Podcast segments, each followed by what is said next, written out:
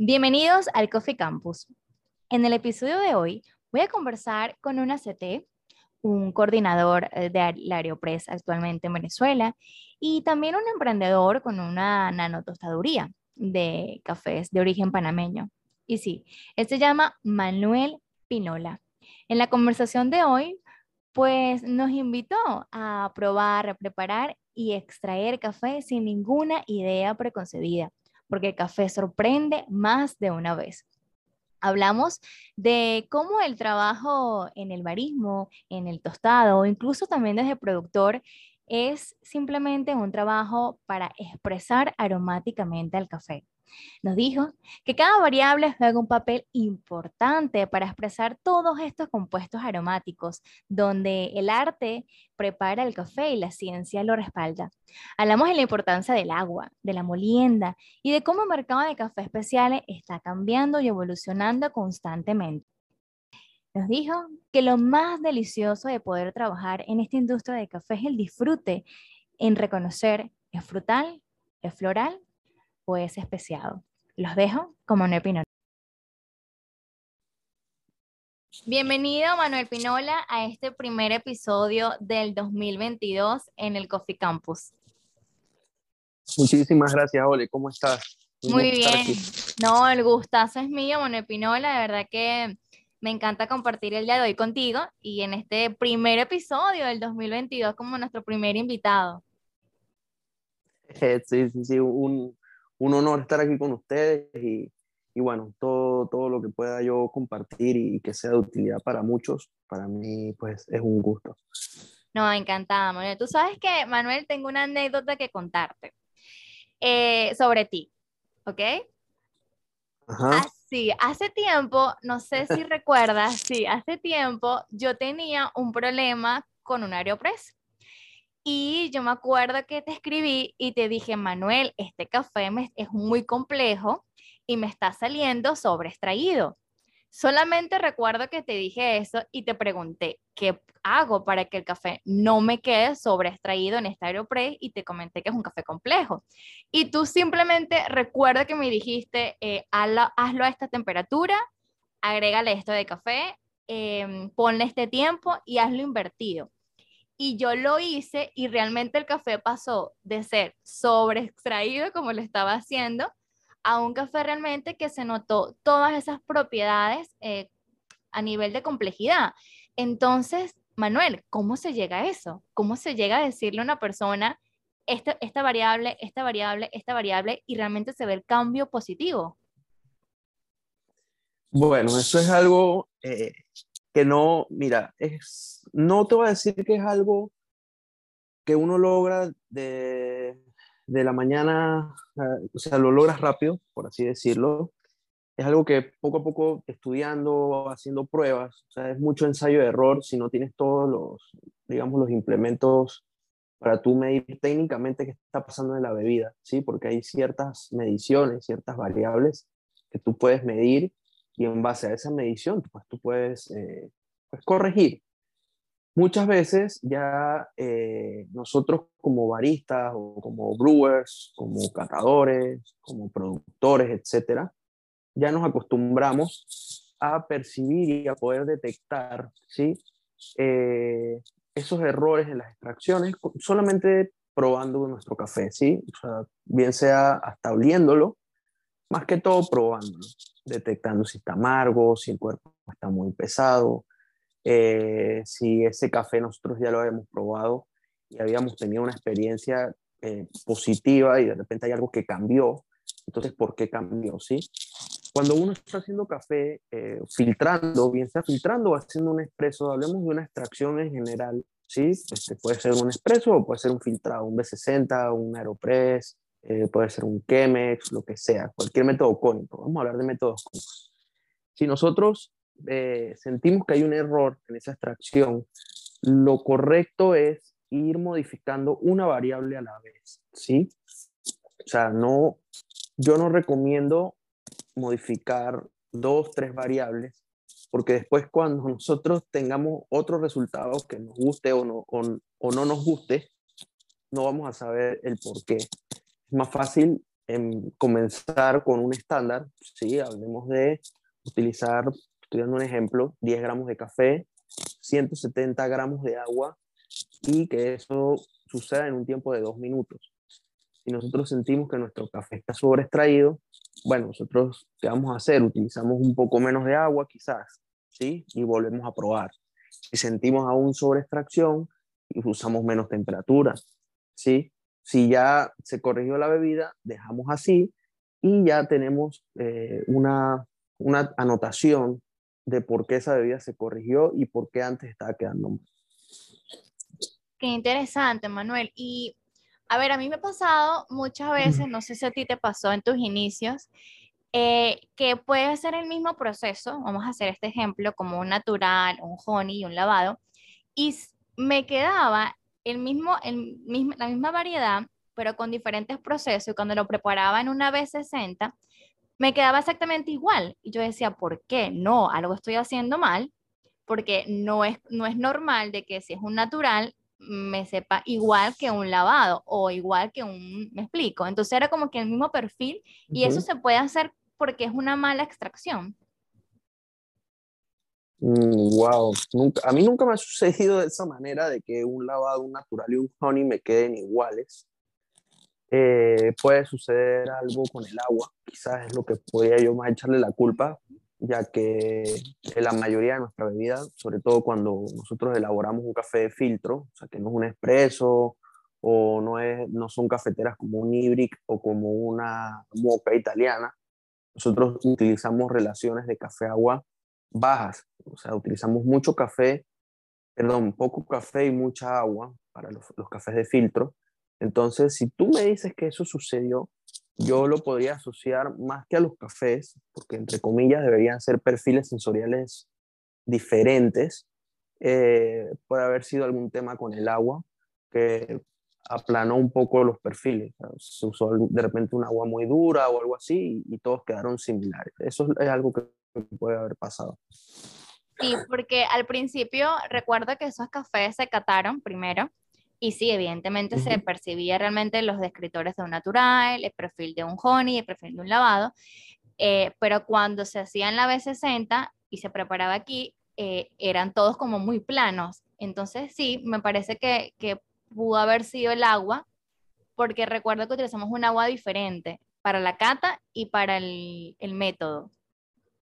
Qué, qué interesante, ¿no? O sea, cómo el agua influye, bueno, en la bebida se hace referencia a que es 98% agua, ¿no? De café.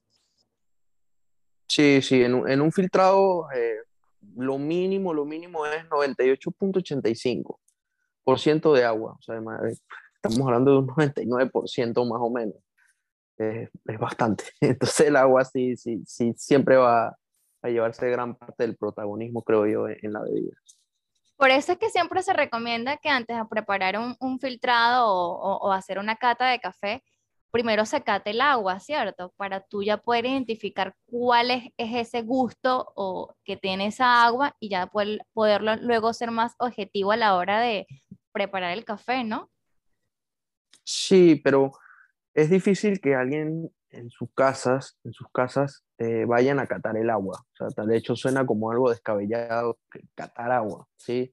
Eh, antes de uno meterse en este mundo, nunca se imaginó que iba el agua a saberle diferente. Yo lo que recomiendo es, en una casa normal, tratar de comprar un agua embotellada que sea, eh, vamos a decir, popular en el mercado y hacerlo con ese agua. O utilizar dos aguas embotelladas, ¿sí? Porque no todas las aguas embotelladas son son buenas para hacer café, pues cada café se, va a comportar diferente, pero comprar una embotellada que por lo menos tenga eh, la, en la tabla química de la composición química del agua, tenga la información. La mayoría de las marcas lo tienen, pero hay unas que no. En la que lo tenga, importante leer el pH, que esté entre 5 y 7, y eh, si tiene el peso, es importante que no sea un agua muy pesada. Si no tiene el peso, no importa, pero principalmente guiarnos del pH, que no sea un pH muy alto, para, para que la bebida no, no, no, no oculte tanto eso, esas propiedades del café que se vaya a elaborar. Mira, qué interesante eso que dice Manuel, porque eh, me sucede algo muy parecido a, a, eso con el tema del agua, que llego acá y comencé a comprar un montón de aguas del supermercado y las comencé a probarla, porque una cosa es cuando uno la bebe, que uno, a ver, pero sí, realmente hay muchísima diferencia. No sé si te ha pasado, pero por lo menos en Caracas, eh, en Venezuela, probé un agua y sabía tierra. O sea, era un, me daba esa, esa, percepción y entonces cuando probábamos el café quedaba sobreextraído. Entonces, creo que, a ver, preparar café involucra muchísimos factores que si miramos cada uno a profundidad es otro mundo, ¿no? Sí, sí, sí, en Caracas pasa mucho. Eh, yo vez que voy para allá sufro porque este, hasta cuando, a veces hasta los mismos filtros que tienen en las casas no, no, no retiran ese, ese, ese sabor como, y ese olor a tierra que para uno que, por ejemplo, yo vivo en Mérida, el agua no huele así, ni sabe así.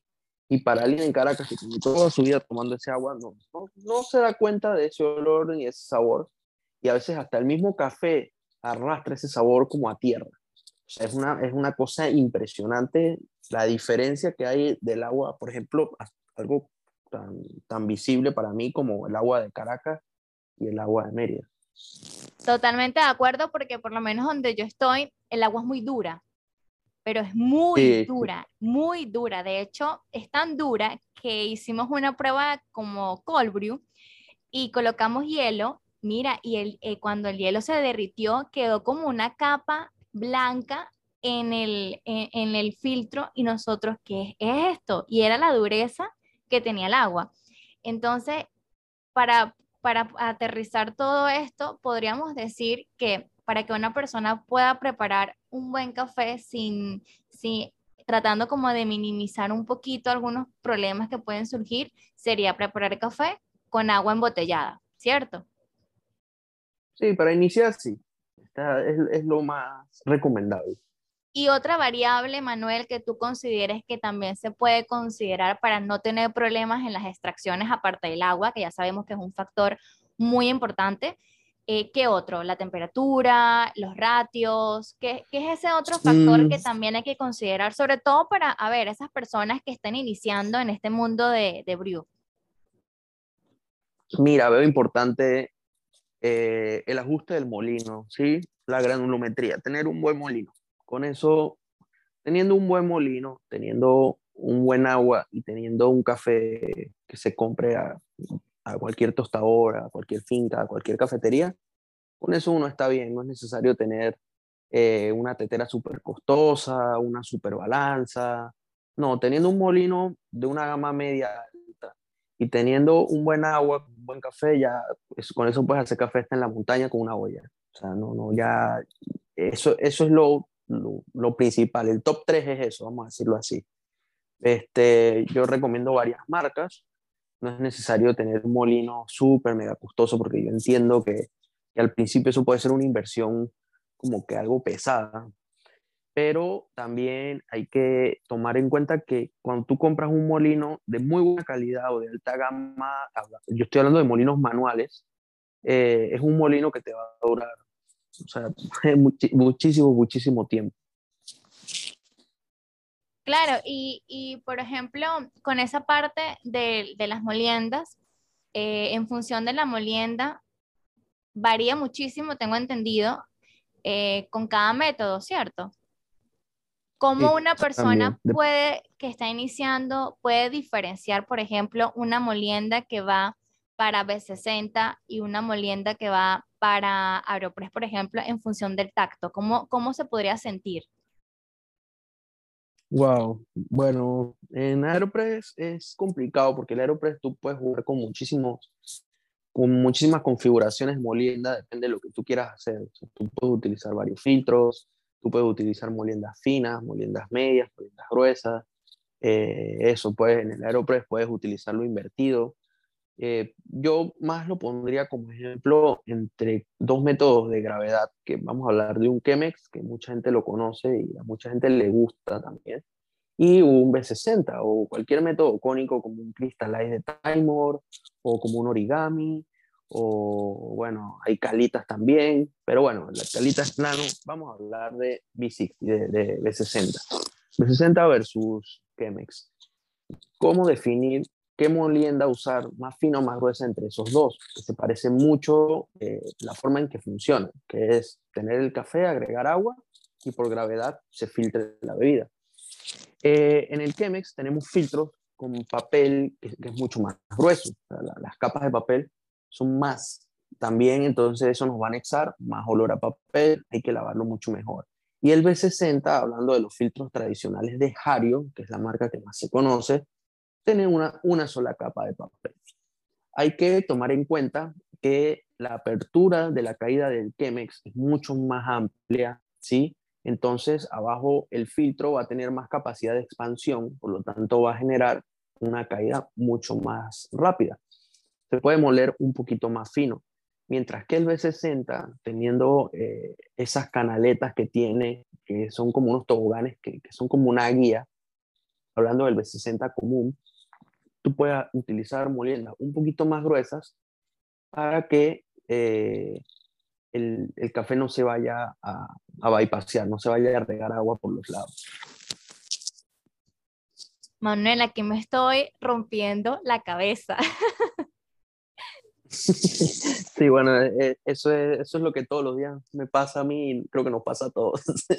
No, pero qué interesante, porque, a ver, anteriormente se hablaba de un estándar de molienda y ahora tú me estás dando otra visión de que no, de que tú puedes jugar también en función de la molienda, o sea, no hay como estándar definido, sino que todo iría como en función de, a ver, de la receta o del método o de ambos. Mm, yo, yo diría que más del método y del café. Eh, el café se lleva gran parte de la culpa de por qué tú utilizas moliendas más gruesas o más finas. Eh, hoy en día, con tantos procesos eh, experimentales, me he dado cuenta que hay cafés, de hecho, he, probado cafés acá en Panamá que ni siquiera son posibles hacerlos en expreso. O sea, el molino no, no da para moler más fino que eso y el café se filtra tan rápido que es imposible ya moler más fino lo que se está moliendo y el café se, se, desborda. Y, uno, y yo me pregunto como que ya, pero esta, esto por qué está pasando. Un ejemplo es que muchos eh, conocen, han utilizado, tienen, este, lo que sea, el molino comandante. Estábamos moliendo un café que para, para B60 lo común es utilizar 20, 23 clics, que se dice, 23 eh, puntos. Y ese café yo lo utilicé en 15. Y igual el café bajó en el mismo tiempo que bajaba, como si yo le hubiese metido 25 hasta 30 clics, baja súper rápido. Y ese café lo fuimos a meter en que no pudimos, no pudimos, fue, fue totalmente imposible. Entonces, eso también es culpa de los procesos que se están este, aplicando a, a, los cafés, llámese fermentaciones, llámese levaduras, llámese microorganismos, llámese choques térmicos, llámese un montón de cosas que están haciendo en las fincas los productores y eso cambia de manera absurda la manera en que tú puedas preparar el café. Wow, qué increíble. Entonces eso es como que podríamos verlo como que nos invita ya a salirnos de, de, de, un mismo parámetro o de una misma visión y ampliar un poco esa vista, ¿no? De que ya todo no está escrito y de que podemos entonces diseñar en función del, del, café, como que tú me comentas, ¿no? O sea, ya no hay un patrón, ya no hay un estándar, sino que va a ser en función del método que vas a utilizar y del café, ¿cierto? Sí, así es, así es, tal cual. ¿Y cómo, y cómo una persona, Manuel, que está iniciando, puede lograr llegar a eso? Sabemos que, eh, bueno, eso no es de la noche a la mañana, como tú bien lo comentaste, pero como una persona que está iniciando y le llega un café, eh, vamos a poner un ejemplo, como tú estás comentando, experimental, eh, ¿qué es lo primero que tiene que hacer la persona? O sea, ¿qué es lo primero que tiene que hacer la persona cuando recibe un café experimental y lo quiere preparar en cualquier método? ¿Qué es lo primero que tiene que hacer esta persona? Eso es complicado porque lo común que se dice es que se cate el café, pero no todo el mundo va a recibir un café y lo va a catar, ¿sí? No todo el mundo sabe un protocolo, no todo el mundo aprecia un café en una cata, igual que alguien que ya tenga tiempo catando. Eh, mira, eh, lo primero que yo recomiendo es filtrar el café de una manera, ¿sí? Anotar todo.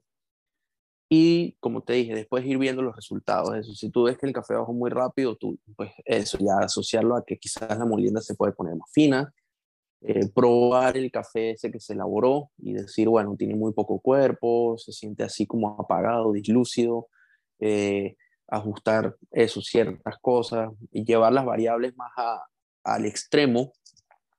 También hay que guiarse mucho por el olfato. O sea, si tú tienes un café que llega a tus manos y huele muy bien, digo yo, o sea, te huele ya de entrada, te huele a frutas, ya tú sabes que tú te estás encontrando. Si tú tienes un café en tus manos que ya de entrada, ni siquiera sin, o sea, sin molerlo, ni siquiera ya ese café te huele a frutas, ya tú estás hablando de que tienes un café de más de 85 puntos en las manos, entonces ya estás hablando de que tienes algo complejo en tus manos. ¿Qué quiere decir eso? Puedes moler un poquito más fino, temperaturas un poquito más altas y relaciones de agua eh, de café agua menores, ¿sí? utilizar menos café y más agua. Ya por ahí ir probando y anotando. O sea que podríamos decirle a una persona que para retomar, paso uno, primero huele el café que tienes en tus manos. Paso dos, establece en una hoja a qué temperatura le vas a entrar, cuánto es el tiempo, cuánto va a ser el ratio. Paso tres, una vez que lo prepares, entonces, ¿cuál fue el resultado? Paso cuatro, prueba el café, huele el café y anota qué fue lo que percibiste y si no te termina de convencer, entonces vámonos por arriba o por abajo. Es decir, eh, si entré a 95 de temperatura, entonces cambio una sola variable y puedo entonces ponerle a 90 y después bajarle a 80, más o menos. Sí, como ejemplo, sí, digo, yo nunca hay un café 80, pero eh, jugar las temperaturas puedes jugar en, en, base a 90, 96 grados es lo que se recomienda ya. Más, más, más temperatura o menos temperatura, ya te sales de los parámetros y menos de 90 no extrae suficiente. Mm. Digo, hablando de un café que sea bueno, si tienes un café que está sobre tostado o algo así, pues bueno, puedes hacerlo con muy bajas temperaturas para extraer lo menos que se pueda pero si tienes cafés que son bien complejos, tratar de utilizar temperaturas elevadas. Ah, o sea que podríamos decir que para, para a ver, para preparar un filtrado para una persona que está iniciando eh, con cafés complejos, por así decirlos, o vamos a llamarlo cafés de 85 puntos, em, entonces se recomienda que maneje entre 90 y 96. Correcto. Sí, yo diría, yo diría que ya un, café de 85 que esté bien tostado, ya tú puedes manejar de 92 en adelante. Mira, qué interesante. Esto es un mundo, Manuel. Esto es un mundo por sí, sí. Esto es un mundo lleno de problemas. Pero divertido, divertido. Sí, sí, sí, sí, totalmente. Claro, un mundo de romperse la cabeza. Se puede, así como, se, así como también se está experimentando en la parte de las fincas, pues veo que también se está experimentando dentro de este lado eh, con los ratios, con los métodos, ¿no? Sí, sí, sí, es, todo, es, todo, un mundo de problemas, esa es la definición.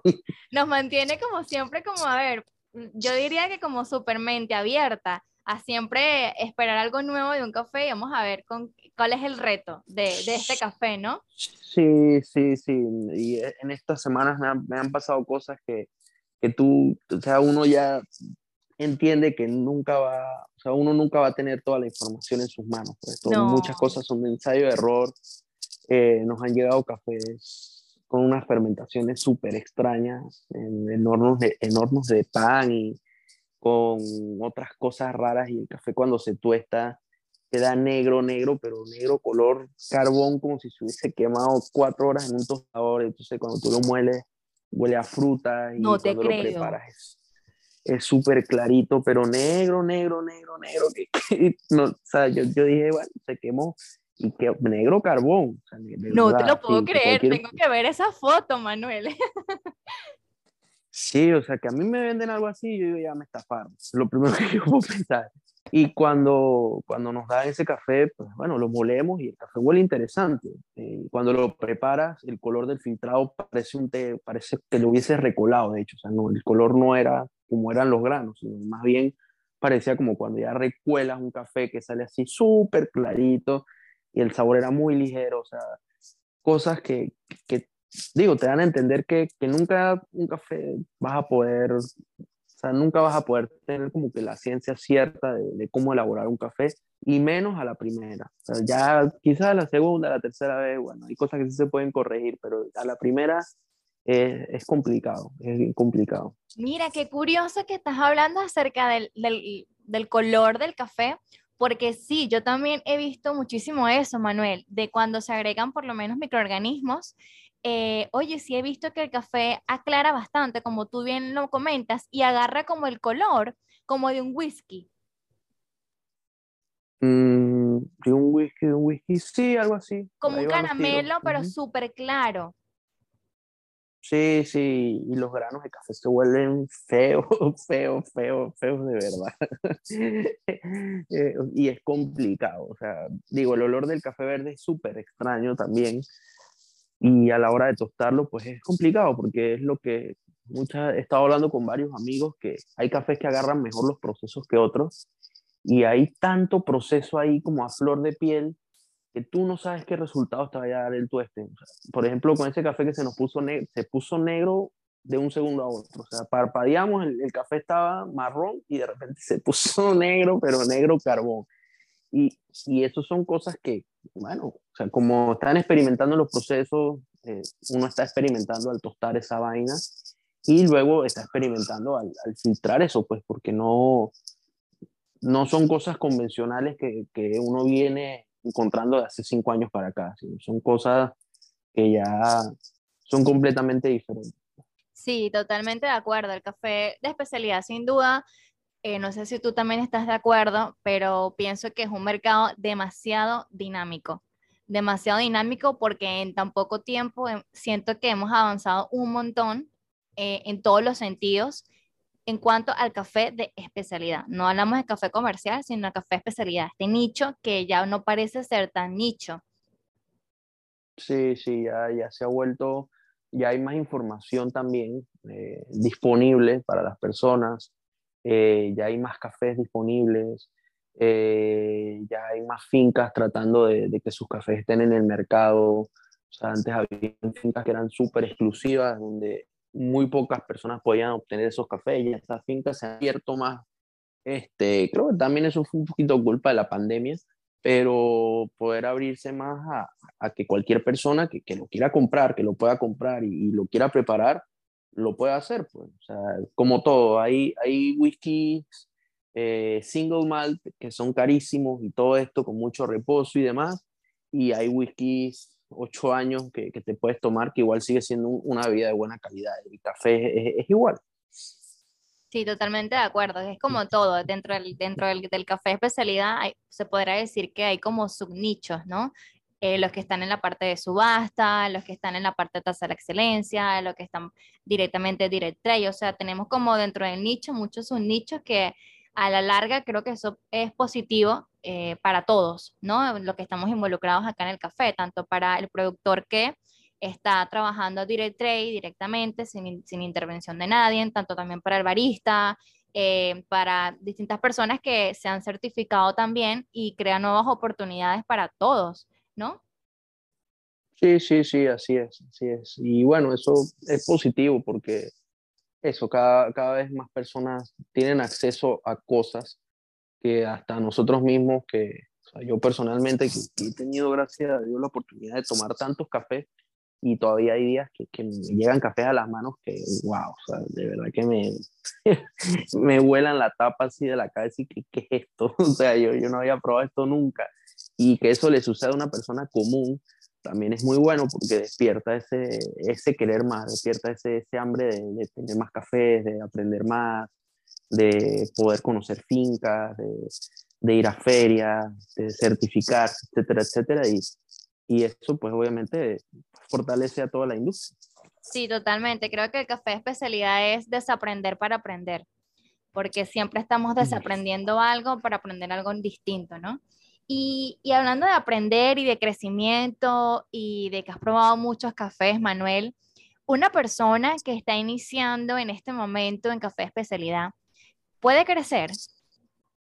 Sí, claro. Este, hoy día yo creo que hay cada día, cada día hay como más demanda de, de muchos trabajos, ¿sí? De tostadores, de, de catadores, eh, de baristas, principalmente de baristas, eh, muchas cafeterías están abriendo.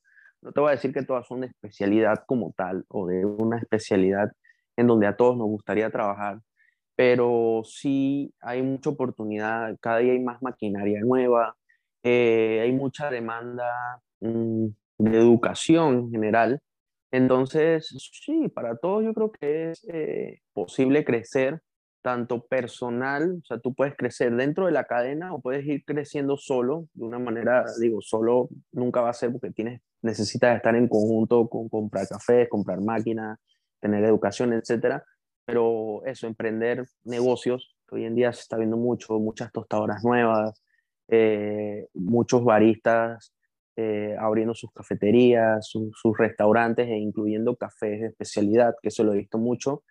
Eh, el último año, o sea, a finales del 2021 y este año, he visto muchos restaurantes de muy buena calidad, o sea, restaurantes que apuntan a un top 50 del mundo, que ya están agregando café de especialidad en su menú, que eso era algo súper exótico, pues tenían una comida que tú la pruebas y uno va al cielo, come y vuelve a bajar, y entonces te tomabas el café y era una experiencia que te cortaba todo lo que venías yendo, y ahorita ya están incluyendo de repente un filtrado, no te voy a decir que, que un café subasta, pero digo, un café que, que, que, se puede parar en una mesa de una buena comida y, y, cerrar esa mesa de una correcta manera.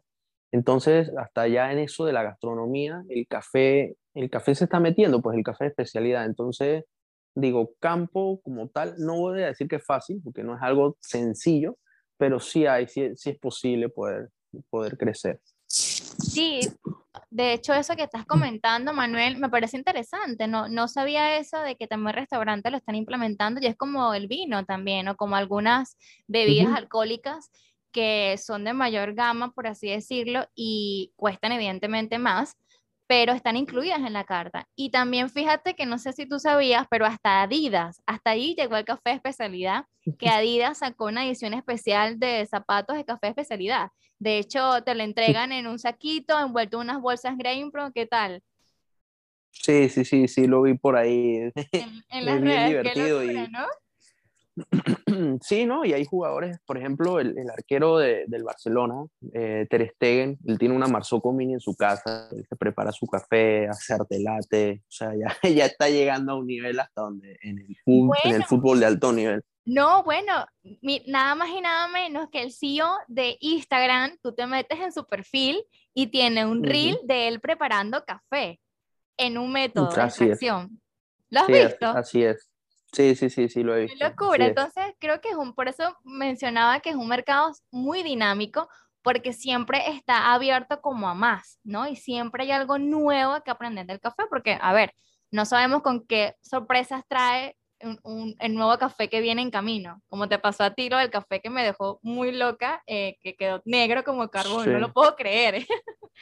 Sí, sí, sí, cada día, cada, cada día es un aprendizaje, o sea, todos los días con café es una cosa de que cuando uno cata, cuando uno tuesta, cuando uno prepara, cuando uno se toma un café, cuando tú hablas con un productor, es increíble la cantidad de cosas que uno puede aprender en un momentico y uno dice como que, bueno, esta, meteme en este mundo no me esperaba yo tanto, tanta cosa.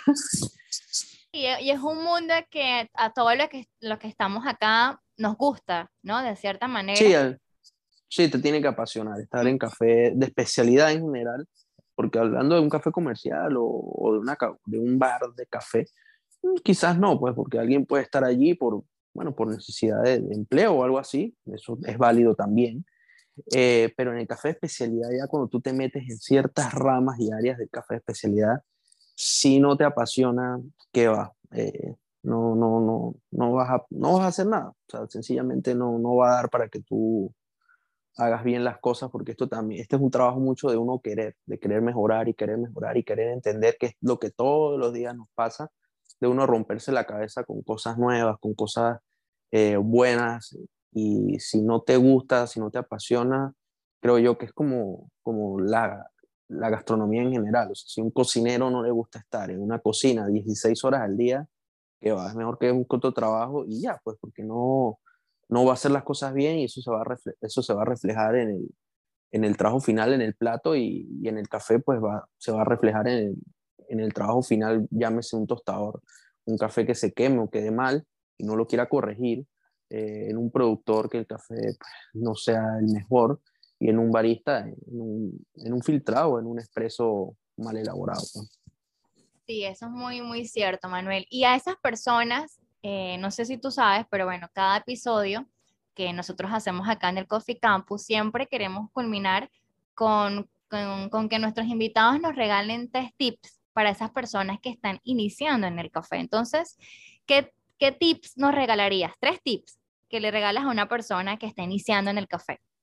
Yo le recomiendo a las personas, número uno, leer mucho, ¿sí? Este, tratar de meterse en artículos de baristas, eh, saber quiénes son también, ¿no? Investigar un poquito de las personas, eh, estos baristas, sobre todo en Europa, en Asia, en Latinoamérica, los productores, leer de sus experiencias y leer de, del por qué están haciendo las cosas que están haciendo de esa manera. Eso ayuda mucho a abrir la mente. Eh, digo, información que está disponible para todos, que está en Internet, en redes sociales, etc. Otra cosa, eh, bueno, tratar de formarse, ¿sí? buscar cursos, eh, buscar esos tours en fincas, porque todo eso te va abriendo la mente en un, en un punto en que al tú tener un, contacto directo con, con, eso, te ayuda a, a querer más, a, querer aprender más, a querer probar más.